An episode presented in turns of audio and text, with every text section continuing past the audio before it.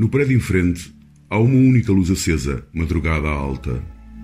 Reparo muitas vezes nessa luz, a única luz acesa. Já todas as televisões se apagaram, a rua toda dorme. Quem habitará a casa da luz tardia? Uma vez por outra presinto um vulto breve. Fugirio. Há roupas de criança penduradas na corda junto à janela iluminada, mas é tão tarde. Quem quer que ali viva não corre persianas para aconchegar a vigília ou o medo do escuro. A janela iluminada está aberta por vezes. O vento embala as cortinas. Um vulto breve cruza a sala.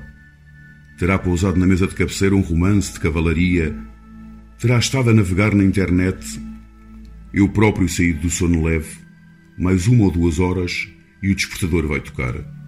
Espreito a noite da rua e lá está a mesma única luz acesa. Há de estar ainda acesa quando o despertador tocar às seis da manhã. A mesma única luz acesa do prédio em frente. E de novo, pressentirei um vulto, os movimentos então mais apressados. Alguém que prepara uma nova jornada.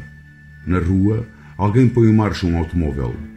Soam rápidos para o primeiro comboio. Finalmente, esta noite, por volta das três da manhã, quando, interrompido o sono, fui à cozinha fumar um cigarro e espreitei distraidamente um céu de chumbo, lá estava a luz acesa. Lá estava, desta vez mais nítido, o vulto até agora indefinido, quase sempre apenas pressentido. Agora nítido. A janela escancarada.